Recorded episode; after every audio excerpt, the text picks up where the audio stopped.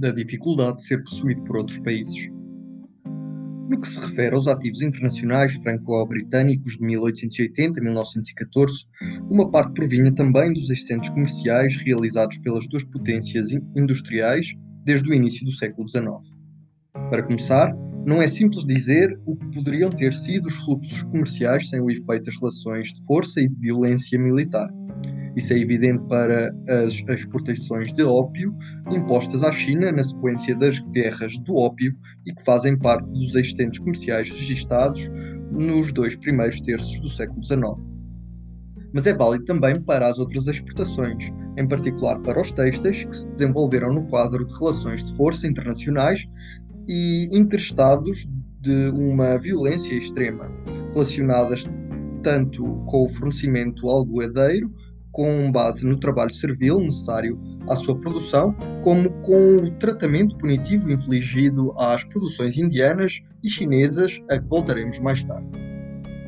Se tomarmos os fluxos de mercadorias como dados, o que acontece é que os excedentes comerciais que podemos medir com base nas fontes disponíveis para o período 1800-1880 apenas permitem explicar uma parte minoritária dos enormes ativos financeiros estrangeiros detidos pelos dois países em redor de 1880. Estes últimos correspondem, por conseguinte, a outras operações. Por fim, é importante compreender que tais tensões patrimoniais, a partir do momento em que atingem uma certa dimensão, seguem a sua própria lógica de acumulação. Durante o período 1880-1914, o Reino Unido e a França recebem rendimentos tal modo elevados dos seus investimentos no resto do mundo que podem permitir-se estar em déficit comercial e estrutural permanente, continuando a acumular créditos sobre o resto do mundo a um ritmo acelerado.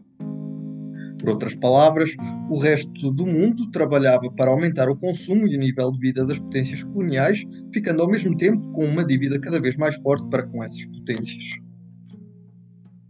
É importante compreender que o objetivo da propriedade é de facto proporcionar uma maior capacidade de consumo e acumulação no futuro. De igual modo, o objetivo de acumular ativos estrangeiros, seja por meio de excedentes comerciais ou de apropriações coloniais, é poder ter em seguida déficits comerciais. É o princípio de toda a acumulação patrimonial, tanto a nível interno como a nível internacional. Se quisermos sair desta lógica de acumulação infinita, então temos de nos dar os meios intelectuais e institucionais para uma verdadeira superação do conceito de propriedade privada, por exemplo, com o conceito de propriedade temporária e de redistribuição permanente da propriedade neste, neste início do século XXI, imagina-se por vezes que os excedentes comerciais são um fim em si e poderiam perpetuar-se por um período indefinido. Essa percepção traduz uma transformação político-ideológica que é muitíssimo interessante enquanto tal. Corresponde a um mundo onde há tanta preocupação com arranjar emprego para a população nos setores exportadores, como um, com o acumular de créditos financeiros sobre o resto do mundo. Todavia, esses créditos financeiros, hoje como ontem, não têm apenas a vocação de proporcionar empregos, prestígio e poder ao país em questão. Também visam obter rendimentos financeiros futuros que permitem adquirir novos ativos, mas também bens e serviços produzidos por outros países sem haver a necessidade de exportar o que quer que seja para eles. Voltarei mais adiante a estas questões e a estas fontes de possíveis conflitos futuros. O ponto importante aqui é apenas que as relações internacionais de propriedade nunca são simples, sobretudo quando atingem tais proporções. É por isso que as relações de propriedade são sempre objeto de conflitos e dão origem ao desenvolvimento de múltiplas instituições que visam regular a forma dessas relações e as condições da sua perpetuação. Isso pode ser feito por meio de lutas sindicais e mecanismos de partilha do poder dentro das empresas de legislação sobre a fixação dos salários e o controle das rendas, de limitação do poder de despejo dos proprietários, da fixação da duração dos contratos de arrendamento e das eventuais condições dos regates de impostos sucessórios e de muitos outros dispositivos fiscais e legais que visem favorecer o acesso de novos grupos sociais à propriedade e limitar a reprodução no tempo das desigualdades patrimoniais. Porém, para um país, quando se trata de pagar numa base duradoura lucros, rendas ou dividendos a outro país, então essas relações podem tornar-se ainda mais complexas e explosivas. A construção de, eh, pela deliberação democrática e as lutas sociais de uma norma de justiça aceitável pelo maior número de pessoas torna-se quase impossível quando os proprietários são exteriores a essa comunidade. O caso mais frequente e mais provável é essas relações serem reguladas pela violência e a coação militar. Na Belle Époque, as potências coloniais utilizaram com abundância a política da canhoneira para certificarem de que os pagamentos de juros e dividendos eram feitos a tempo e horas e ninguém sonhava expropriar os credores. Esta dimensão militar e coercitiva das relações financeiras internacionais também desempenha um papel essencial neste início do século XXI no seio do sistema interestatal que todavia se tornou muito mais complexo.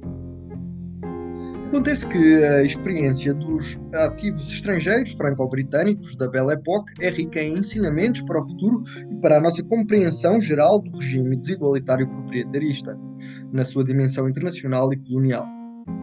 Há que notar que os mecanismos de coação financeira e militar desenvolvidos pelas potências coloniais para perpetuarem a acumulação se aplicavam tanto aos territórios explicitamente colonizados como aos países que não estavam colonizados ou ainda não estava.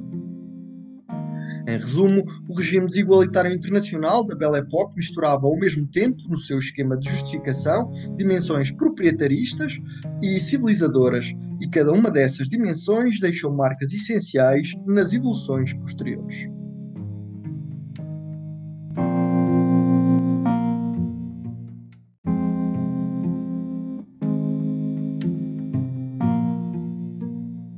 legalidade metropolitana, legalidade colonial. Regressemos agora à questão das origens e da persistência das desigualdades no seio das sociedades coloniais. Recordámos o papel dos orçamentos coloniais na produção e persistência das desigualdades coloniais, a partir do momento em que os impostos muito pesados pagos pelas populações coloniais eram utilizados sobretudo em benefício dos colonos, em particular no campo do investimento educativo, não é surpreendente que as desigualdades iniciais se perpetuem. Para além das desigualdades, existiam muitos outros elementos desigualitários no regime colonial, a começar pelo sistema legal. Em particular, tanto em matéria comercial como na das questões civis, no direito da propriedade ou no direito do trabalho, as populações europeias autóctones não tinham acesso aos mesmos tribunais e não dispunham de armas iguais no jogo da concorrência económica.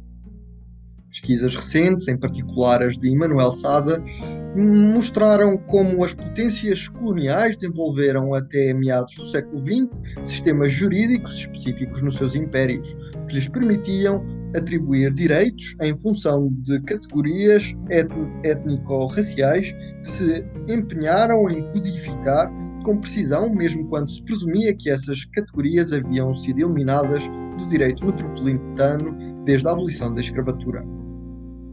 Diversas escolas se enfrentavam então, alguns administradores coloniais duvidavam das capacidades de, da adaptação social de, de mestiços provenientes de uniões passageiras com, com os autóctones. É necessário notar que, embora os casamentos mistos fossem em princípio autorizados nas colónias, tal como na metrópole, na prática as autoridades eh, públicas tentavam dissuadi-los, sobretudo quando se tratava de uma união sobre uma mulher francesa e um homem indígena. Para além da questão dos mestiços, é na verdade todo um sistema legal paralelo que é implementado nas colónias, com frequência em contradição frontal com os princípios em que a legalidade metropolitana afirma basear-se. Sem falar de cor, da cor nem de raça inferior, as relações sociais não são as mesmas entre o jovem francês que desembarca e as indígenas que lhe são oferecidas na maior parte das vezes.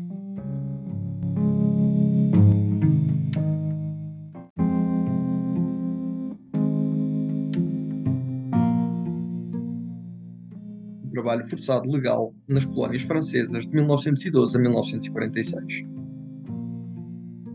Um caso particularmente revelador é o do trabalho forçado praticado sob uma forma legal nas colónias francesas de 1912 a 1946. Este caso mostra a continuidade das sociedades esclavagistas para as sociedades coloniais e a importância de um exame pormenorizado dos sistemas legais e fiscais aplicados nos diferentes regimes igualitários.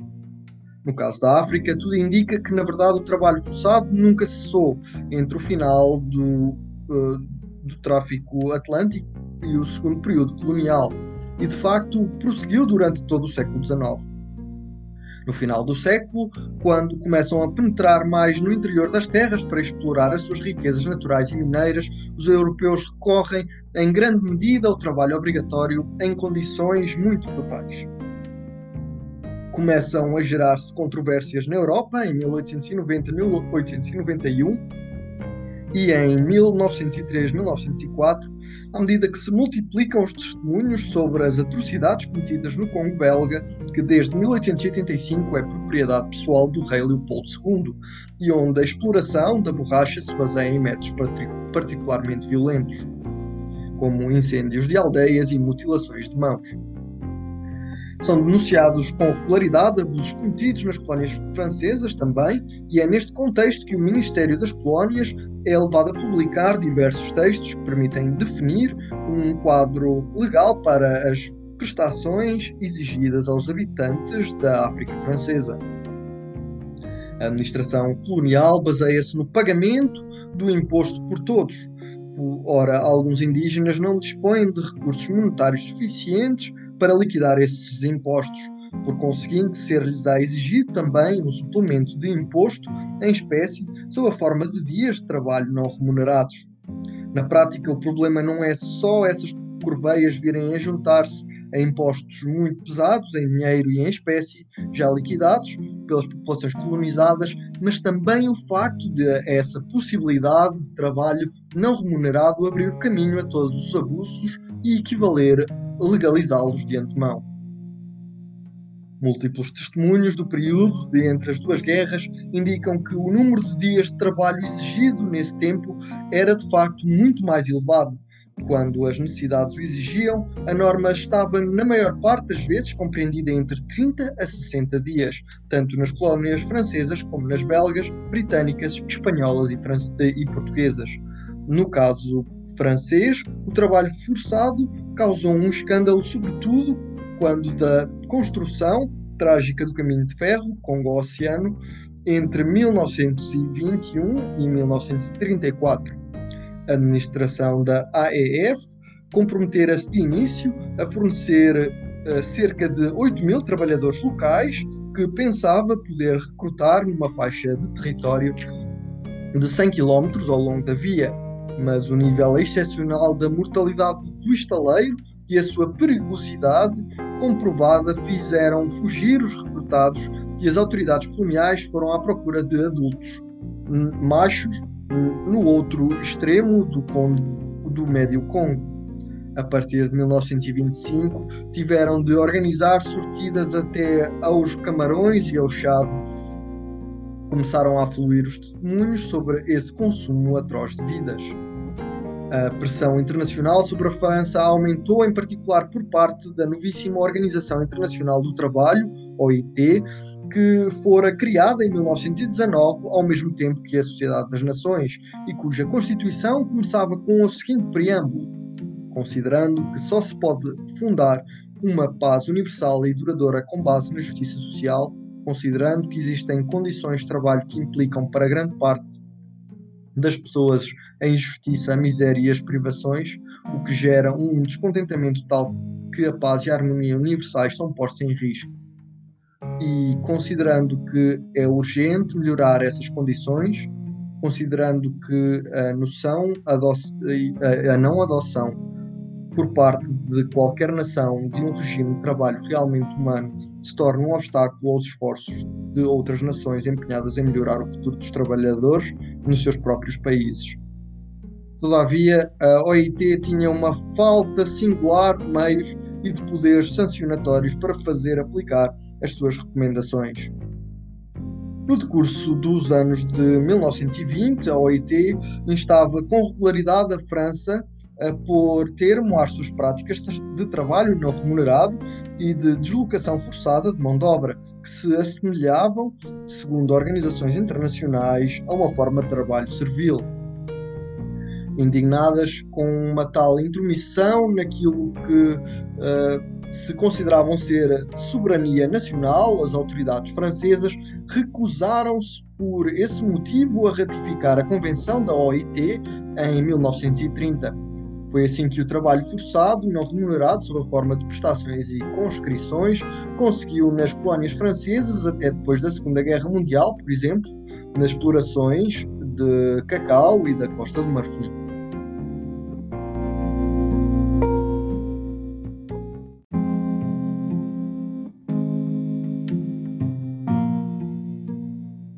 Um colonialismo tardio o apartheid na África do Sul de 1948 a 1994. O sistema de apartheid aplicado na África do Sul entre 1948 e 1994 constitui, sem dúvida alguma, um dos casos mais extremos do regime legal que visa separar os colonos e os colonizados e estruturar uma desigualdade duradoura entre os dois grupos. Não se trata aqui de escrever a história do apartheid, mas apenas insistir em diversos aspectos particularmente importantes do ponto de vista da história geral dos regimes igualitários. Na sequência da Guerra dos Boers, foi criado a União Sul-Africana, que tentou unificar dif os diferentes territórios. Em certos casos, em particular no quadro da colónia britânica do Cabo, o regime político era censitário e não racial. Os Colored e os Asians, suficientemente ricos, tinham direito de voto e constituíam uma pequena minoria no corpo eleitoral em 1910. Os Boers, porém, não queriam ouvir falar no alargamento deste sistema ao resto da União, em particular ao Transvaal, ao Natal e à colónia de Orange. As elites africanas começaram pouco depois a endurecer o sistema de discriminação com a adoção em 1911 do Native Labour Regulation Act, que permitia controlar a mobilidade de mão de obra, atribuindo a todos os trabalhadores negros um livre trânsito para deixarem a sua zona de emprego os Native Land Act de 1913 instituía um mapa, um mapa de, de reservas indígenas cuja superfície total correspondia a 7% do território do país, quando a população negra constituía mais de 80%. Era proibido aos brancos explorar terras nas referidas reservas, claro, proibido aos africanos possuírem ou arrendarem terras em zonas brancas. Estas medidas foram radicalizadas com a implementação oficial do apartheid em 1948 e completadas em 1950 e 1953 pelo Regulation uh, Registration Population Act, o Group Area Act e o Separation of Amenities Act, antes do fim oficial da tutela britânica em 1961. O regime eleitoral estava organizado numa base estritamente racial. Todos os brancos, e apenas os brancos, tinham direito a voto sem critério de fortuna. Nos anos de 1960 e 1970, em plena onda independentista, ocorreram debates na África do Sul sobre a oportunidade de reintroduzir direitos eleitorais para uma parte dos negros, numa base censitária a dificuldade residia exclusivamente no caso de que se se aplicasse o mesmo limiar de impostos ou de propriedades para os brancos e os negros, então só um limiar muitíssimo elevado teria permitido preservar uma maioria política para os brancos, com o custo de uma privação de direito de voto das classes populares e médias brancas que não tinham a intenção de renunciar aos seus novos direitos políticos em benefício dos negros ricos. Contudo, caso se baixasse demasiado esse limiar, então havia o risco de os negros se tornarem maioritários e tomarem o poder. Foi o que acabou por acontecer com o fim do apartheid em 1990-1994 e a eleição de Nelson Mandela em 1994, mas que durante muito tempo pareceu impensável à população africana. O fim do apartheid e das discriminações permitiu a promoção de uma minoria de negros e a sua inclusão na elite política e económica do país. Mas os brancos continuam a representar mais de 85% dos efetivos do centil superior e cerca de 70% do decil superior, quando constituem pouco mais de 10% da população total. A África do Sul passou de uma situação em que os negros estavam totalmente excluídos das funções sociais mais elevadas para uma situação em que são admitidos, mas em que os brancos continuam a ocupar uma posição arquidominante. Também é espantoso verificar que o fosso entre os 10% dos rendimentos mais elevados e o resto da população aumentou na África do Sul desde o final do apartheid.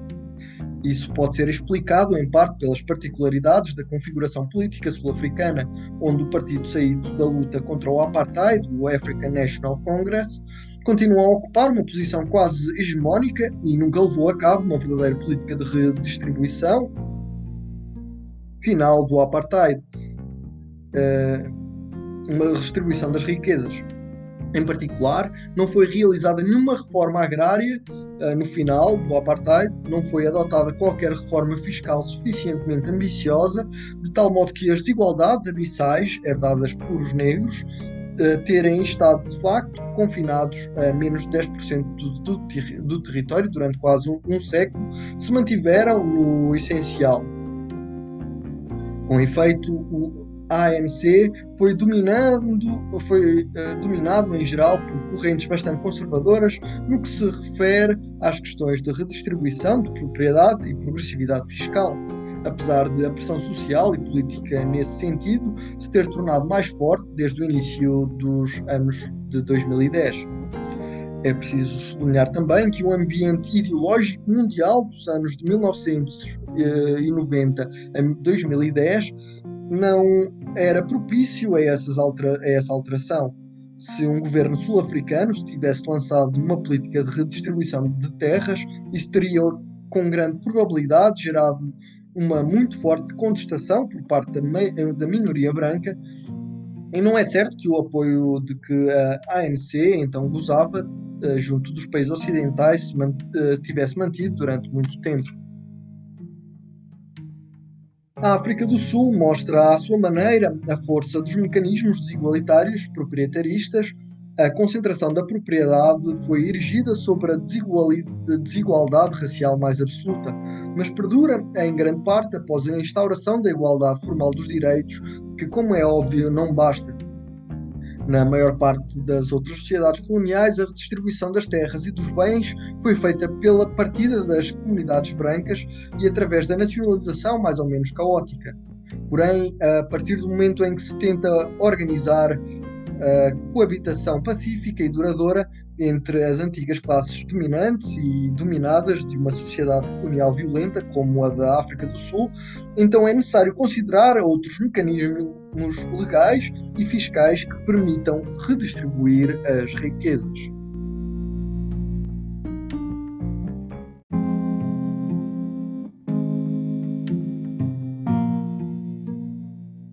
Sair do colonialismo e a questão do federalismo democrático. As sociedades esclavagistas e coloniais deixaram marcas consideráveis na estrutura da desigualdade moderna, tanto entre os países como no seio deles. Mas agora gostaria de insistir numa outra herança relativamente pouco conhecida desta longa história. A saída do colonialismo conduziu a debates sobre formas de federalismo democrático regional e transcontinental que, embora não tenham sido bem-sucedidos no imediato, também são ricos de ensinamentos para o futuro. O caso do fim do Império Colonial Francês reveste-se de um interesse particular e foi alvo de um estudo recente por parte de Frederick Cooper. Em 1945, depois de as colónias terem ajudado a metrópole a libertar-se de mais de quatro anos de ocupação alemã, é bastante evidente para todos que as autoridades eh, eh, que se não vai voltar ao Império Colonial, de antes da guerra, independente do que possam pensar alguns colónios. As autoridades francesas querem manter o império, mas sabem que para tal têm de redefinir o seu funcionamento. A particularidade do caso francês é que assistimos entre 1945 e 1960 a uma tentativa de redefinição das instituições políticas a partir de uma Assembleia Nacional que reúne representantes eleitos da metrópole e das colónias. Na prática, essa representação nunca se fez com base na igualdade numérica, porque isso teria ameaçado a supremacia metropolitana. Foi o que minou todas essas tentativas por falta de suficiente imaginação institucional. Talvez tivesse sido mais adequado começar por estruturar e consolidar uma construção federal, oeste africana e norte-africana, antes de encarar o desenvolvimento de uma soberania parlamentar transcontinental. Não deixa de ser verdade que esta tentativa de transformação de um império autoritário numa federação democrática tinha uma certa originalidade e merece ser revisitada. A Assembleia Nacional Constituinte, eleita em outubro de 1945, para dar uma Constituição à França, contava com 522 deputados eleitos pela metrópole e 64 eleitos pelos diferentes territórios do Império. Estava-se, portanto, bastante longe da igualdade numérica, uma vez que a população metropolitana era então de cerca de 40 milhões de habitantes, enquanto as colónias reuniam aproximadamente 60 milhões. Os 64 deputados das colónias eram ademais eleitos por uh, colégios separados de colonos e indígenas numa base muito desigualitária. A África Ocidental Francesa contava, por exemplo, com 10 deputados, sendo 4 eleitos pelos 21 mil colonos e 6 pelos cerca de 15 milhões de indígenas. Não deixa de ser verdade que inúmeros líderes africanos se sentarão e desempenharão um papel importante na Assembleia Nacional Francesa entre 1945 e 1960, a começar por Léopold Senghor e Félix um, Houphouët-Boigny, antes de se tornarem presidentes do Senegal e da Costa do Marfim, respectivamente. Foi por iniciativa de Houphouët-Boigny que a Assembleia Constituinte aprovou em 1946 uma lei que abolia todas as formas de trabalho forçado nos territórios do ultramar e por iniciativa de Amadou Lamine Goyi que aprovou a lei que instituía a União Francesa e conferia a qualidade de cidadãos a todos os que haviam nascido no Império. Uh, em 1946 uh, existiram dois projetos de Constituição Uh, o primeiro foi chumbado e em junho de 1946 uma Constituição foi aprovada por uma curta vantagem de 53%, uh, quando do referendo de outubro de 1946 e se tornou a Constituição da Quarta República, uh, em vigor entre 1946 e 1958 entre as críticas feitas pelos gaulistas e pelos partidos do centro e, do, e da direita ao primeiro projeto de Constituição, a principal era que, um, em sua opinião, esta era excessivamente monocamaral, dava plenos poderes à Assembleia Nacional, onde se temia que os deputados socialistas e comunistas dispusessem de uma maioria absoluta. O segundo projeto tentava, portanto, equilibrar a Assembleia Nacional com uma segunda Câmara. O Conselho da República, que, tal como o Senado, sob a Quinta República, era eleito por sufrágio indireto e de estrutura mais conservadora. Um segundo fator, menos conhecido, mas tão essencial como esse, desempenhou um papel crucial nos debates, primeiro projeto previa que a Assembleia Nacional única teria deputados vindos de toda a União Francesa, deixando à lei eh, eh, o cuidado de determinar a sua composição exata.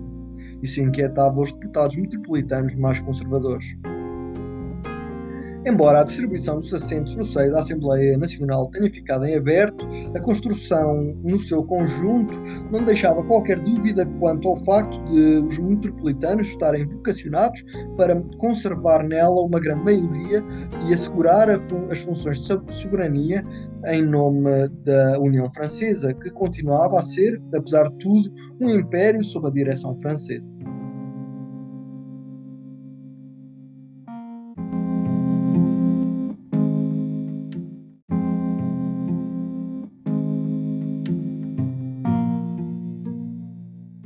Franco-Africana à Federação do Mali. Inúmeros dirigentes africanos continuavam, todavia, a acreditar na opção federal. Os eleitores negros haviam apoiado maciçamente a primeira Constituição, em particular na, no Senegal e nas Antilhas, enquanto os brancos se haviam oposto.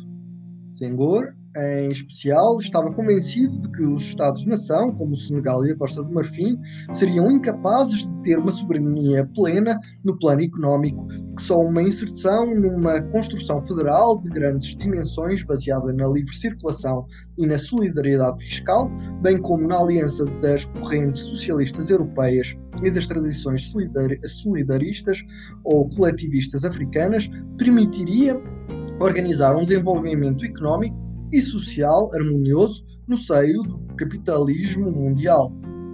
Olhando para trás, é na verdade bastante difícil imaginar como é que uma maioria do eleitorado francês teria podido aceitar um federalismo franco-africano numa, numa, base política uh, igualitária.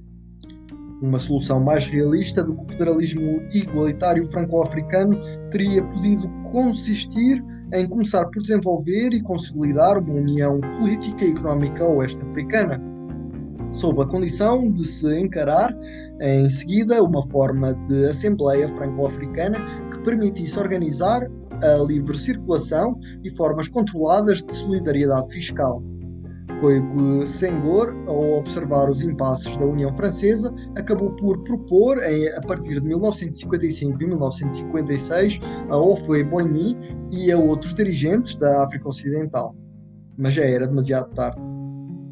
No que diz respeito ao norte de África, o número de deputados atribuído ao departamento argelino atingiu 47 assentos em 1958 e 106 assentos no total para os territórios ultramarinos ainda abrangidos, um total de 579 uh, eh, deputados à Assembleia Nacional, num momento em que as comunidades francesas a comunidade francesa vivia já as suas derradeiras horas e em que a guerra conduzia a Argélia à independência sobreviventes desse sistema.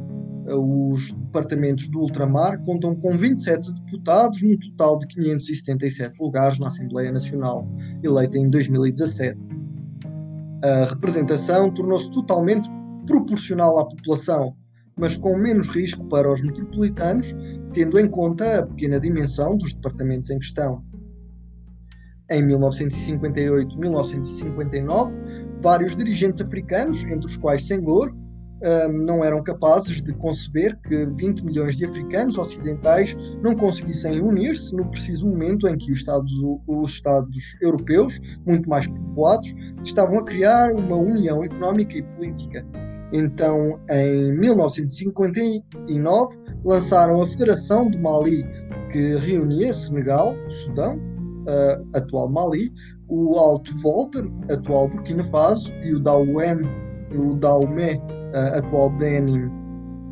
Um agrupamento que terminou logo em 1960, devido em simultâneo à falta de cooperação da Costa do Marfim e do Níger, que ficaram de fora, e da França, que continuava a acreditar na sua União Francesa, e por causa das tensões fiscais mais avaliadas entre o Senegal e o Sudão que acabará por ficar só na Federação e conservará o nome de Mali. A principal dificuldade residiu no facto de esses diversos territórios já terem começado a governar-se separadamente desde 1945 e, as suas, e os seus dirigentes se cruzarem sobretudo na Assembleia Nacional e não terem adquirido hábitos de co-governação entre 1945 e 1960 as coisas poderiam ter-se passado de outra forma se os responsáveis políticos africanos e franceses tivessem apostado uh, desde 1945 na constituição de um federalismo regional forte que permitisse uma união mais equilibrada e mais realista com aquilo que ia deixar de ser a metrópole. Por fim, a França decidiu em 1974 pôr termo à livre circulação das pessoas nascidas nas, colónias, nas antigas colónias antes de 1960. Quando relemos esses debates, algumas décadas mais tarde, mais tarde é particularmente espantoso verificarmos a multiplicidade dos momentos de bifurcação e a diversidade das trajetórias possíveis. Ninguém sabia muito bem como organizar da melhor maneira uma comunidade política federal de grandes dimensões, como aliás ainda acontece hoje. Reler esses debates hoje permite constatar a diversidade de formas federais concebíveis e leva naturalmente a reexaminar as que existem na atualidade, que apesar de alguns uh, pensam uh, continuarão a evoluir no futuro. É pouco provável, por exemplo, que as instituições atuais da União Europeia permaneçam para sempre neste uh, estado e só um punhado de nacionalistas norte-americanos imagina que uh, as dos Estados Unidos não podem ser melhoradas. Em termos mais gerais, a construção de espaços de deliberação e de decisão política à escala regional e continental é um desafio que também envolve a África, a América Latina, a Ásia e todo o planeta do século XXI. Novas cooperações entre a Europa e a África são mais do que nunca necessárias a uma particular, uh, em particular sobre questão, as questões migratórias. A democracia eleitoral, tal como existe hoje em dia ao nível dos Estados-nação, não é o fim da história. As instituições políticas estão e estarão sempre em perpétua, perpétua transformação, sobretudo no escalão pós-nacional. E o exame das bifurcações do passado é a melhor forma de nos prepararmos para as do futuro. Voltaremos a esse ponto mais adiante, em particular quando examinarmos as condições de uma fronteira justa e de uma organização democrática das relações económicas internacionais e das mobilidades migratórias. Fim do capítulo 7.